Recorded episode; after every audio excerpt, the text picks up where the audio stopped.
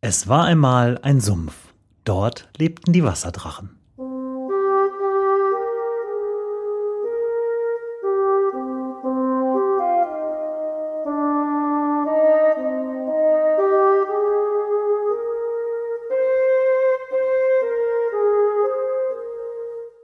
Wo die Wasserdrachen wohnen, Folge 5. 1200 Jahre Uni Paderborn.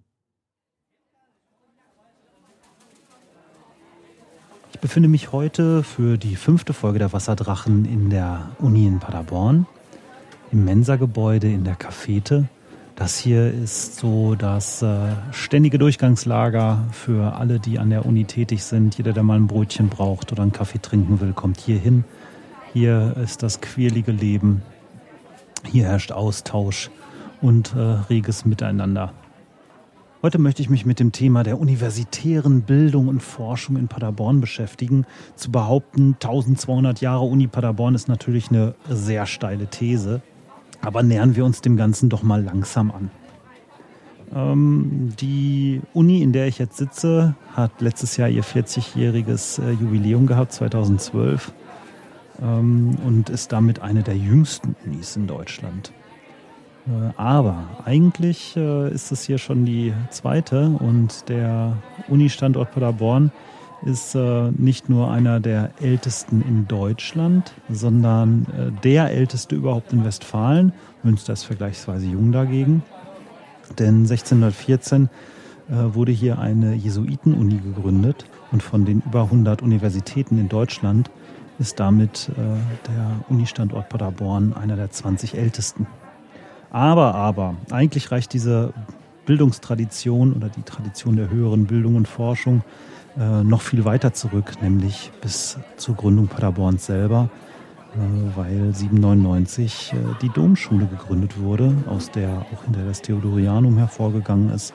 Und äh, wenn man das mit einbezieht, dann ist von den ca. 250 bis 300 alten Schulen, die es in Deutschland gibt, ist damit Paderborn in den Top 10 der alten, altehrwürdigen Bildungsstätten äh, in Mitteleuropa.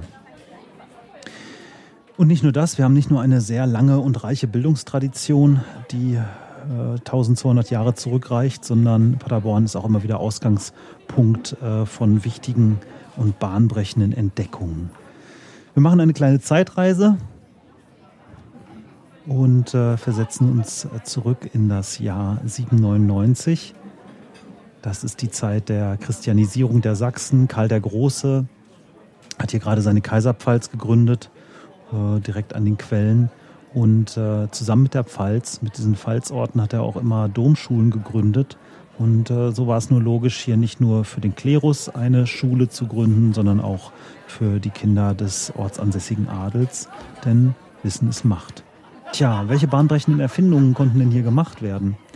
Naja, Erfindung ist vielleicht das falsche Wort, aber äh, an der Domschule in Paderborn wurde zum ersten Mal äh, mit Dezimalzahlen gerechnet, inklusive der Null, und äh, Algorithmen entwickelt, wie man bestimmte Dinge ausrechnen konnte. Im 12. Jahrhundert gab es äh, hier einen Schulleiter namens Rainer von Paderborn. Der war nicht nur Schulleiter und Dekan des Domkapitels, der war auch vor allem Komputist. Und ein Komputist ähm, hatte eine ganz wichtige Funktion inne. Der war nämlich für die, Berech die korrekte Berechnung von Ostern zuständig. Wann genau ist Ostern? Äh, wer mal genau darauf achtet, an Ostern hängen so ziemlich viele kirchliche Feiertage dran. Und wenn man in der Lage ist, Ostern korrekt auszurechnen, dann weiß man auch, wann äh, die anderen christlichen Feiertage denn im Jahr so zu verorten sind. Deswegen war das Komputistendasein ein wichtiger Job. Es gab nur ein Problem. Damals standen äh, zum Rechnen eigentlich nur die römischen Zahlen zur Verfügung und äh, jeder, der sich vielleicht an den Schulunterricht zurückerinnern kann, wird noch wissen, ähm, was für ein schwieriges Unterfangen es ist, allein äh, simple Addition damit durchzuführen. So ging es auch Rainer von Paderborn und er suchte nach einem Verfahren, wie das Ganze ein bisschen leichter anzugehen wäre. Ungefähr 200 Jahre vorher gab es einen arabischen Mathematiker namens Muhammad al-Sharizmi. Und äh, al-Sharizmi hat ein äh, Standardwerk seiner Zeit geschrieben, nämlich äh, äh, über die indischen Zahlen. Und darin beschreibt er, wie man äh, mit Dezimalzahlen umgeht, was es für Zahlen gibt Ganz wichtig die Zahl 0, ähm, die es nämlich zum Beispiel im römischen Zahlensystem, im lateinischen Zahlensystem überhaupt gar nicht gab bis dato. Und äh, in diesem Werk, das im Westen nur in seiner lateinischen Übersetzung ähm, bekannt geworden ist, beschreibt Al-Sharismi Umgang, den Umgang mit diesem Zahlensystem. Der lateinische Titel lautet Algorithmi de Numero Indorum. Und äh, jetzt Nachtigall, ich höre dir trapsen, ahnt man schon was. Ähm, Rainer von Paderborn kommt nicht nur der Verdienst zu, dass er mithilfe dieses Dezimalsystems äh, und dem Rechnen damit eine wesentlich bessere Berechnung von Ostern durchführen konnte, sondern er prägte auch noch den Begriff des Algorithmus. Das mal als Beispiel für die erste, eine der wichtigen bahnbrechenden Erkenntnisse, die hier in Paderborn gewonnen wurden, nämlich das Rechnen mit dem Dezimalsystem. Unsere Zeitreise geht weiter. Wir spulen ein paar Jahrhunderte vor und äh, befinden uns jetzt am Ende des 16., Anfang des 17. Jahrhunderts. Im 16. Jahrhundert endet ja so allgemein hin das Mittelalter. Nicht nur durch die Erfindung des Buchdrucks, sondern ist auch deutlich markiert durch den Beginn der Aufklärung und der Reformation. Der papsttreue Katholizismus äh, steckte in einer tiefen Krise. Äh, die Lutheraner begannen stärker zu werden und äh, so auch äh, in Paderborn und seinem Umland, das vor allem lutherisch geprägt war. Ende des 16. Jahrhunderts kam dann hier ähm, Dietrich von Fürstenberg an die Macht und wurde Fürstbischof von Paderborn und er war ein äh, glühender Katholik und leitete hier die Gegenreformation ein. Ähm, dazu äh, trieb er allerlei Maßnahmen voran. Ähm, bis hin zu Hexenprozessen gegen unliebsame Chorherren aus dem Kloster Dahlheim. Äh, aber auch langfristiger angelegte Aktionen sollten äh, die Gegenreformation stützen und begleiten. Und auch hier war ein wichtiges Instrument die Bildung. Nicht nur, dass äh, von Fürstenberg die Domschule ähm, wieder aufleben ließ und von Jesuiten betreuen, ähm, die daraus dann schließlich das uns heute noch bekannte Theodorianum formten, sondern äh, gleichzeitig auch äh, im 1614 eine Jesuitenuniversität gründete. Und zwar mit zwei äh, Fakultäten, einer theologischen und einer philosophischen. Ähm, das war vor allem gedacht als Gegenmaßnahme gegen die Abwanderung von Studenten in protestantische Gebiete.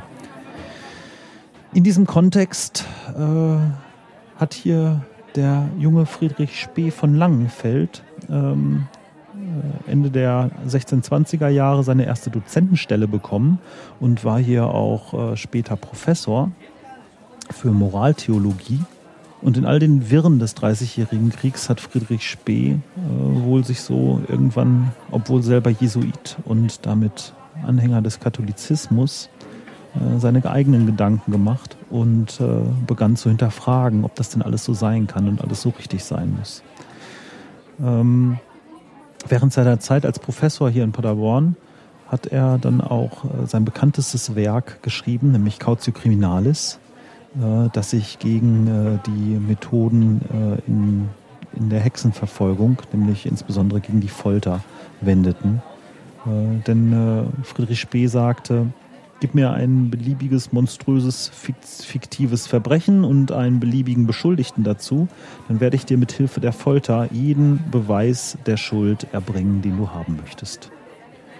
Und folgert daraus, dass äh, Folter kein adäquates Mittel der Justiz sein kann, weil es einfach immer nur genau das hervorbringt, was man als äh, Folternder denn nun von dem Delinquenten möchte. Und so ist es ähm, unter anderem auch Friedrich Spee zu verdanken, dass Folter heute kein legitimes Mittel der Justiz mehr ist, auch wenn es immer wieder Rückfälle in diese ähm, vormodernen Zeiten gibt oder immer wieder ähm, der Impuls aufkommt, man müsste doch mal und man sollte doch mal. Äh, er hat damals die Begründung geliefert, warum Folter ähm, nicht zum, zu den Werkzeugen der Justiz gehören kann. Und äh, diese Einsichten wurden auch hier in Paderborn formuliert. Wir machen nochmal einen Zeitsprung. Diesmal zur neuen Universität, wie wir sie heute kennen. Wir springen in die äh, späten 60er, frühen 70er. Da befinden wir uns in einer Zeit des gesellschaftlichen Aufbruchs und Wandels. Paderborn war seinerzeit jedoch äh, äh vor allem auch nach der Schließung der äh, Jesuiten-Uni durch die Preußen 150 Jahre zuvor äh, war Paderborn ein kleines verschlafenes Nest im fernen Osten Nordrhein-Westfalens.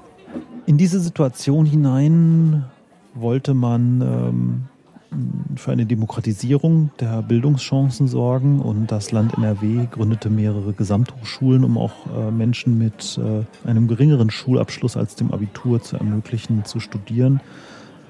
Ellen Rost, eine Ratsfrau aus Paderborn, der Chef der damals hier ansässigen pädagogischen Hochschule, Helmer Frank und nicht zuletzt äh, Heinz Nixdorf, den Computerpionier, haben sich sehr stark dafür gemacht, auch hier in Paderborn eine moderne Universität zu schaffen, eine Gesamthochschule mit einem breiten Zugang für die äh, umliegende ländlich geprägte Bevölkerung.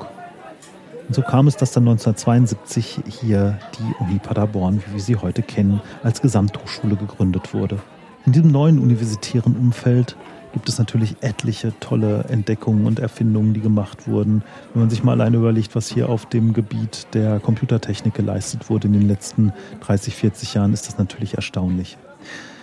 Als letztes Beispiel für bahnbrechende Entdeckungen, Gedanken und Erfindungen aus Paderborn möchte ich aber ein äh, relativ neues Forschungsergebnis auf, aufgreifen, das vielleicht äh, mal in 500 Jahren äh, dann vielleicht ja jemand sitzen wird und sagen wird, ja, und das wurde zuerst in Paderborn gedacht und erfunden. Ein Mathematikprofessor der Uni Paderborn, Michael Dellnitz, hat in den äh, späten 90ern, Anfang der 2000er zusammen mit äh, seinem Kollegen Oliver Jung und Bianca Thiere ähm, sich mit dem Feld der äh, invarianten Mannigfaltigkeiten beschäftigt. Mannigfaltigkeiten sind mathematische Objekte, die dazu dienen, äh, den Begriff der Fläche so zu formalisieren, äh, dass man damit in äh, beliebigen Raumdimensionen arbeiten kann. Das klingt abstrakt und komplex und kompliziert, ist es auch. Und äh, die Frage ist natürlich, was kann man mit solchen Sachen praktisch machen? Naja, man kann damit äh, Raumfahrt betreiben und das von Paderborn aus.